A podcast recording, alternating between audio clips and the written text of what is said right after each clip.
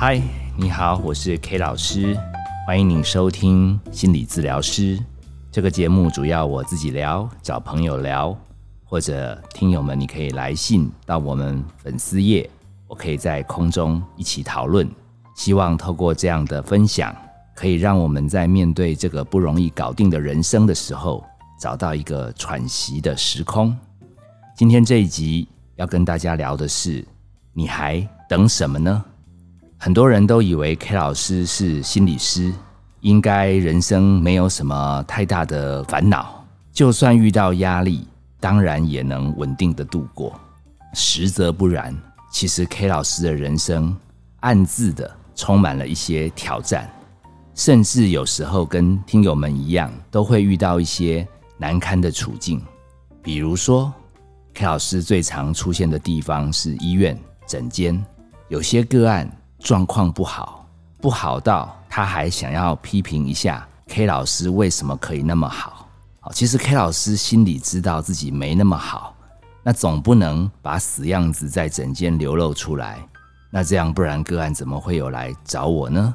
所以我只能很正色的跟个案讲说，我真的没有你看到的那么好。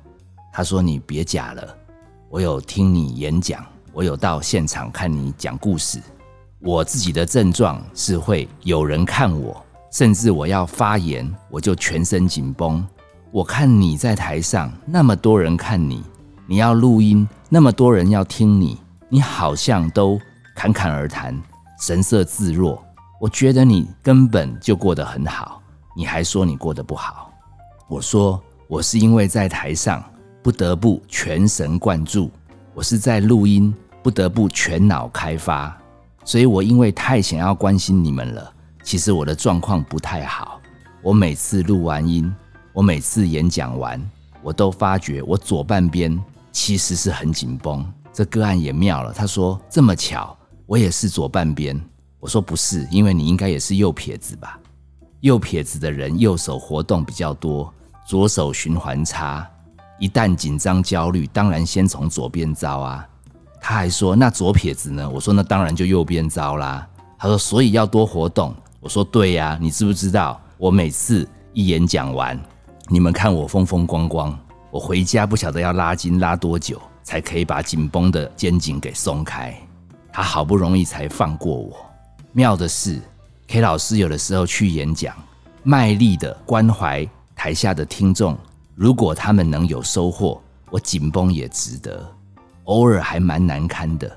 话说前几个礼拜，有一个单位给 K 老师天假，K 老师特别穿西装，就差没有找到领带打去，管他紧不紧绷，绝对要使命必达。人家是个大单位，出的又是高薪，虽然 K 老师没有大小眼，总不能太轻蔑的随便讲。妙的是，全场超沉默，不是线上会议哦，是实体哦。而且灯光美，气氛佳，全场的来宾就是不吭声。最后，主办人也只好跟 K 老师示意一下，说：“呃，时间也差不多到了，我们今天就聊到这里。”我走下台的时候，不太敢看这些听众，因为 K 老师不知道自己到底讲了什么东西，让他们死都不说话，死都不回馈。承办人一脸尴尬跟我讲说：“也许你的风格。”我们长官们不太习惯，他们比较拘谨呐，他们可能想要听比较正派、正经的分享。我心里想，我有不正经吗？这是我有生以来讲的最正经的一场啊！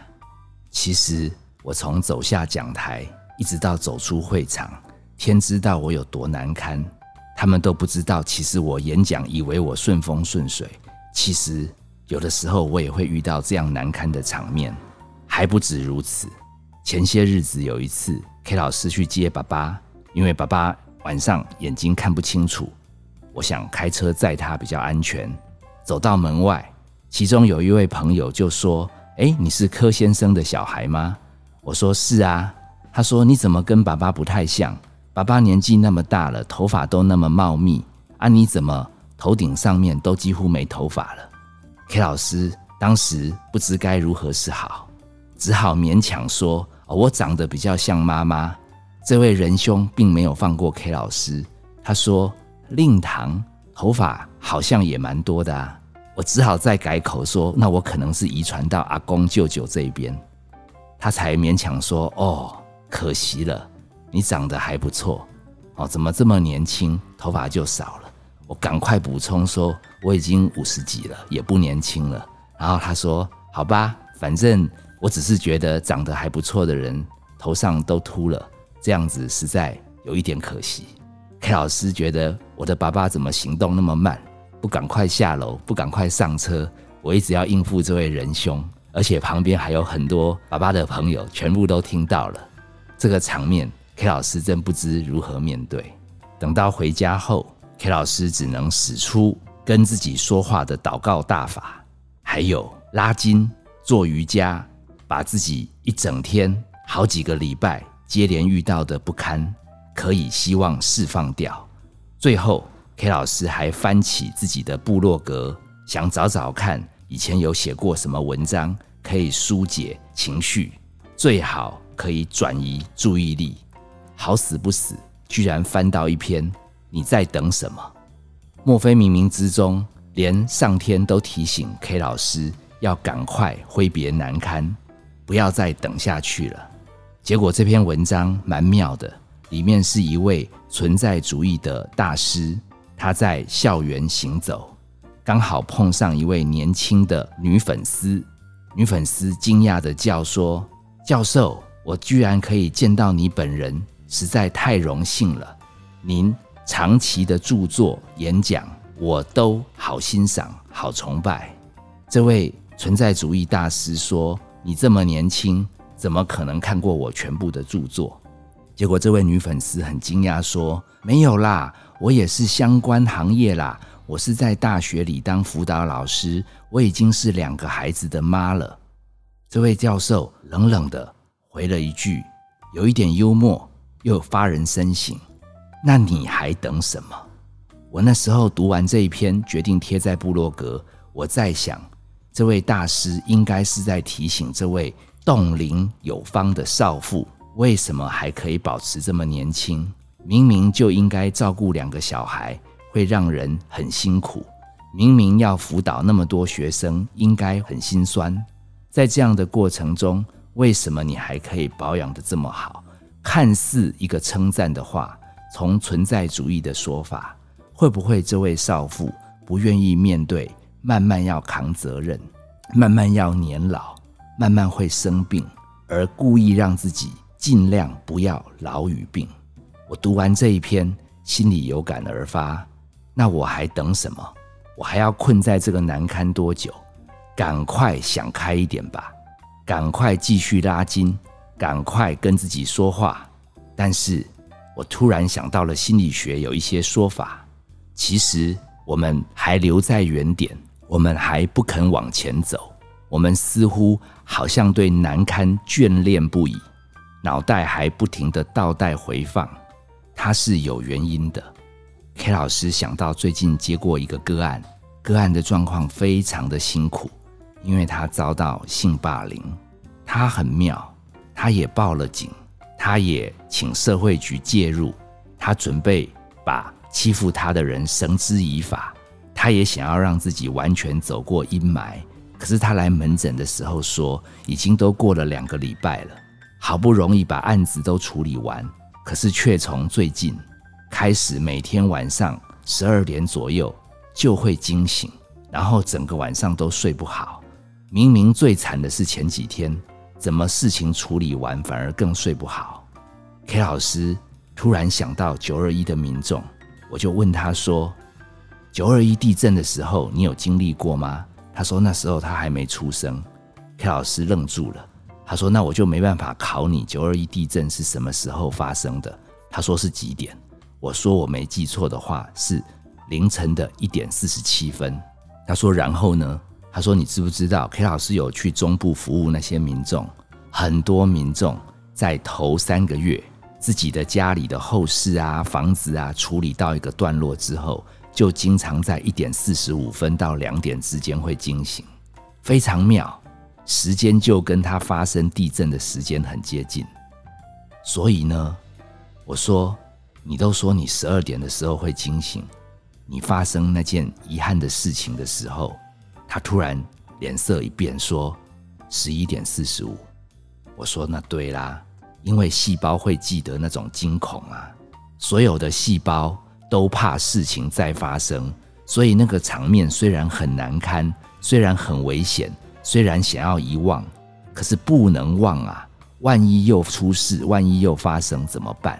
所以细胞不停的让大脑倒带回放，主要的目的是要让自己永远不会再遇到同样的憾事。但是 K 老师自己在想，如果一直浸泡在这样的过程中，那不是太痛苦了吗？K 老师又想到了另外一个个案，这个个案也仙了，他是谈感情失利不顺遂，对方有一点封锁他。所以他一直来问 K 老师，他说他愿意连续咨商都没关系，只要可以让他以后对人不要那么有期待，甚至可以辅导他将来超有自信、超有安全感，这样子他以后恋爱就不会再受伤了。可不可以 K 老师提供这样的服务？我跟他说。其实你想要对世间的人不抱期待，或者你想要超坚强、超有安全感、超有自信，说到底，你还是不想让自己再受伤害。所以你不知道的是，也许你把期望都降低，你把自信心都提高，到最后，你甚至可以跟这个世界通通切割断绝，因为你靠自己就可以活了。这个代价。其实也很恐怖哦。很多人靠这样的方法阻绝自己的需要，跟自己讲“我就是不在乎”。其实到了一定的年纪，心里会不会有病不知道，但是身体常常莫名其妙出一些状况。毕竟对人的渴望是期待的，想要跟世界连结的心还存在，那股能量被压抑时间久了，可是会突然爆发，突然爆炸。想到这两个个案之后，K 老师不禁想起，好像自己也录过一集，叫做《谁说成长不需要时间》。那时候应该是讨论有人嫁到一个家庭以后过得不快乐的家族生活，同时好像还有另外一位自己的亲朋好友接二连三的离癌或复发。我那时候好像跟很多听友是这么说的。其实要慢慢面对这些不舒服，成长是需要时间的。所以遇到难堪，K 老师可能也只是需要时间。我同时又想到了有一集阿姨教会我的事，那一集的金句是：允许脆弱，专注变强。也许 K 老师必须允许自己被人家说应该都没问题，可是演讲却失利。K 老师应该接受自己头发慢慢就变少，而这种滋味都是很难受的。但是 K 老师只要秉持着自己还有一定的口才，还有一定的恩赐，尽量把自己的生命价值贡献出来，其实活着的每一天应该也还会很有意义。甚至如果因为这样难以入睡，K 老师应该自己也要把睡不着的时候。那一集翻出来重听，搞不好调整呼吸，听听自己的 podcast，说不定也可以让自己慢慢放松，慢慢的休息。讲到这里，K 老师有一个期待，各位听友也号称你们是我的忠实听众，你们也听了这么多集，有没有可能你生命也有一些过不去的时候？因为听我们的节目。有一点舒压，有一点喘息，有一点点释放。那你愿不愿意也给 K 老师跟制作团队一个最大的鼓励，就是来我们 FB 的粉丝页留言，告诉我们到底是哪一集里面的哪一个角色，里面有哪几句话，让你的人生在面对难堪的时候，慢慢的顶住、承受，甚至最后继续勇敢迎向。后续的人生，如果你们愿意留言给回馈，这会对 K 老师还有精心制作团队阔少都是莫大的鼓励。K 老师为了表达对大家勇于留言这样子的一个肯定，K 老师也会准备一至三本自己的著作，会从听友当中用抽奖的方式回馈给大家，对更多的听友一定会更有帮助。我是 K 老师，本节目由金星文创制作。如果你觉得我们的节目好听，值得分享，欢迎按赞订阅。并让其他的亲友也一起收听这样的节目。我们下次见。